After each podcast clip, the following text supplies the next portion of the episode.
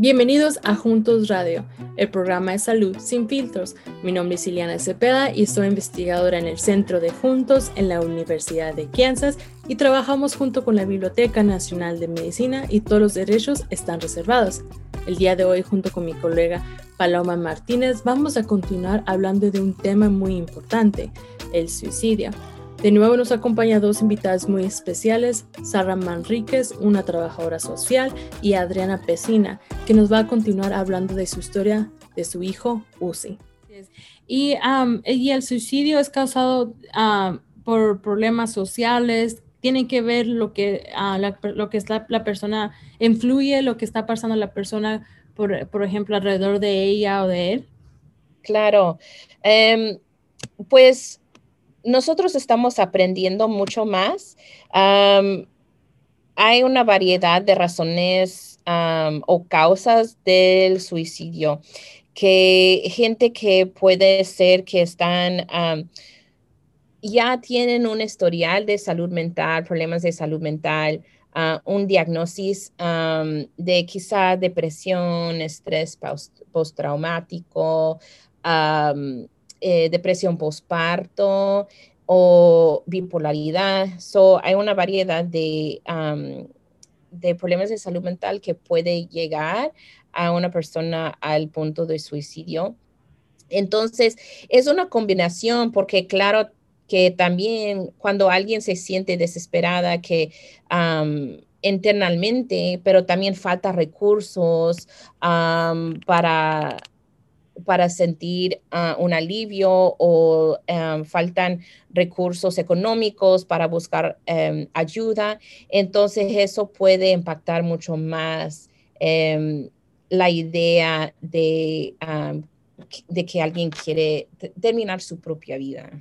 ¿Fue diagnosticado ah, en algún momento él o fue llevado? Jamás, jamás fue diagnosticado con con depresión o ansiedad, pero de niño, cuando él era, cuando él era bebé y, en sus años, en sus años de, de su, cuando tenía tres años a los ocho o nueve años, él sufría de asma y él tenía mucho miedo, le tenía mucho miedo a los, a los, a las figuras grandes como este, Santa Claus y, el conejo de, Easter y todo eso, eso lo, le daba mucha ansiedad. Se ponía tan asustado que, no podía ni respirar.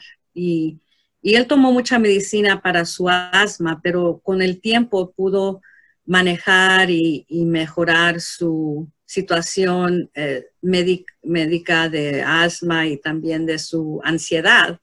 Nosotros pensábamos que él, ya cuando llegó a la secundaria, pensábamos que ya se le había mejorado todo su uh, preocupaciones, ansiedades. Siempre este, se demostraba ser muy fuerte, muy seguro de sí mismo, siempre ayudaba a otras personas. Él era el que siempre paraba a los bullies, las personas que, que trataban mal a los demás. Él siempre se eh, podía defender a otros. Él, daba consejería a mucha gente y eh, nos hemos dado cuenta ahora que lo hemos perdido a él, que mucha gente que son que tienen mucha compasión a los demás, quieren ayudar a todos los demás, pero en realidad ellos también quieren ayuda, necesitan ayuda. Y, y muchas veces cuando ellos afrentan ser fuertes y, ah, y, que tienen fuerza para sobresalir en todo, porque él demostraba que sobresalía en, académicas, en atleta, en, música, en todo que él, él se metía, involucraba, él siempre sobresalía. Y hay unas, ah, unas formas de prevenir estas enfermedades ah, mentales. Pues siempre yo pienso que lo más importante es tomar como un inventario de tu cuerpo y tu mente. si estás ah, cuidándose, comiendo bien, durmiendo bien, tomando agua, que es una parte muy importante para la función del cuerpo, pero también del cerebro, haciendo ejercicio, conectando con amigos y familiares y tratando de estar uh, un participante activo en tu comunidad, pero realmente sabiendo um, tu historial médico, si sabes que si alguien en tu familia ha tenido problemas de salud mental, que quizás debes de tener una conversación con tu médico para, uh, para prevenir que um, cualquier uh, preocupación genético que puede venir. Y si sientes mal, um, que que no espera hablar con su médico. El médico general es uno de los uh, primeros puertas para uh, recibir servicios de salud mental. Se puede um, también hablar con las escuelas, um, ahí en bibliotecas, muchas veces tienen gente que pueden darte recursos. y también si alguien se siente así tan desesperada, se puede ir a las emergencias más cercana y ahí también les pueden hacer una evaluación y orientación de recursos para saber qué es lo que necesitan hacer. Hablan mucho de, de nutrición, cómo comer bien, cómo hacer ejercicio, cómo mantener nuestra salud, pero jamás hablan sobre la, la salud mental, ¿verdad?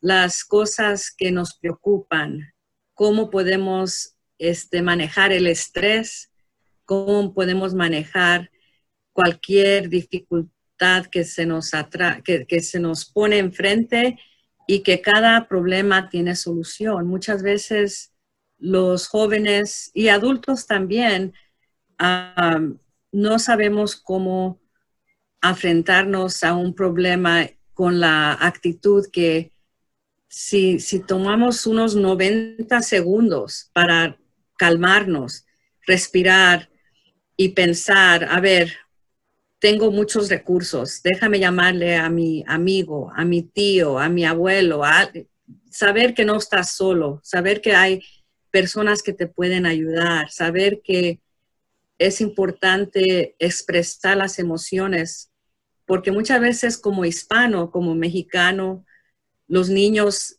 especialmente los hombrecitos, les decimos no lloren, sea fuerte. Y nosotros jamás lo veíamos llorar, ¿verdad? No le decíamos que no llores, pero yo pienso que la cultura de la familia, de la escuela, de los amigos, es que un niño no debe de llorar. Y, muchas veces estas emociones las encierran y no las, no hay modo de que ellos puedan expresar. Y ahora interrumpimos este episodio para escuchar un mensaje de nuestro patrocinador. En un momento regresamos. ¿Se ha dado cuenta que no todos los tratamientos nos funcionan a todos de la misma manera? Esto es porque no todas las personas son iguales. Sin embargo, la mayoría de los tratamientos no parecen ser diferentes. Antes no contábamos con la información suficiente para personalizar los tratamientos. Ahora sí, con programas como All of Us, basado en la medicina de precisión, que nos permite desarrollar tratamientos para las necesidades de cada persona. Para más información, visite la página joinallofus.org, que encontrará en las notas de este episodio. Ahora regresamos con Juntos Radio. ¿Cómo puede uno hablar con ellos para educarlos sobre, um, sobre el suicidio o otros, o otras enfermedades mentales? Cuando nosotros miramos a una persona que esté cambiando o se siente triste, en vez de decirles que son este, flojos o eh, y para qué están comportando así, que son defectuosos, debemos preguntar, ¿cómo sientes? ¿Qué está pasando? ¿Cómo te puedo ayudar? ¿Cómo sientes? y realmente tomar interés en las emociones de otra gente también puede empezar por tratar de ah, leer artículos o ver ah, películas que se traten del tema, pero no de una manera que lo juzga. Así es, no, no se reprimen toda esa, todos esos sentimientos que tienen. Sentimientos. porque eh, como bien dices, muchas veces estos temas se tornan un poco tabú en, en nuestra sociedad o en nuestras familias, porque así como se enseña de otros temas, también podríamos enseñar sobre, sobre el suicidio. Sabiendo esto, ¿cuáles son algunas recomendaciones, algunos recursos cual podemos ah, ir a buscar para buscar, informarnos más sobre el suicidio? ¿Cuáles son algunos recursos que, que se recomiendan? La línea de prevención de suicidio que es una línea nacional que puede ah, llamar 24 horas en inglés y español para hablar con alguien cuando tú sientes pensamientos de suicidio o si conoces a un ser querido, puedes llamar y es confidencial, es anónimo. el número es 1-800-273-8255. Es un buen recurso también he usado con mis pacientes una aplicación que se llama Mi 3, es M-I y el número 3. Entonces allí se puede hacer un plan de prevención en tu teléfono, ya lo tienes ah, muy listo cuando lo necesitas y está disponible en español e inglés. Um, estos son recursos que yo pienso que son muy importantes. también todas las comunidades tienen centros de salud mental. So, uno se puede buscar en su área, en donde, en su condado, donde está el centro de salud mental y puede ir o hablar con ellos para decir, necesito ayuda, puedo tener una cita. Puedes hablarle a todas, a todos esos UCIs que están ahí afuera escuchándonos ahora mismo?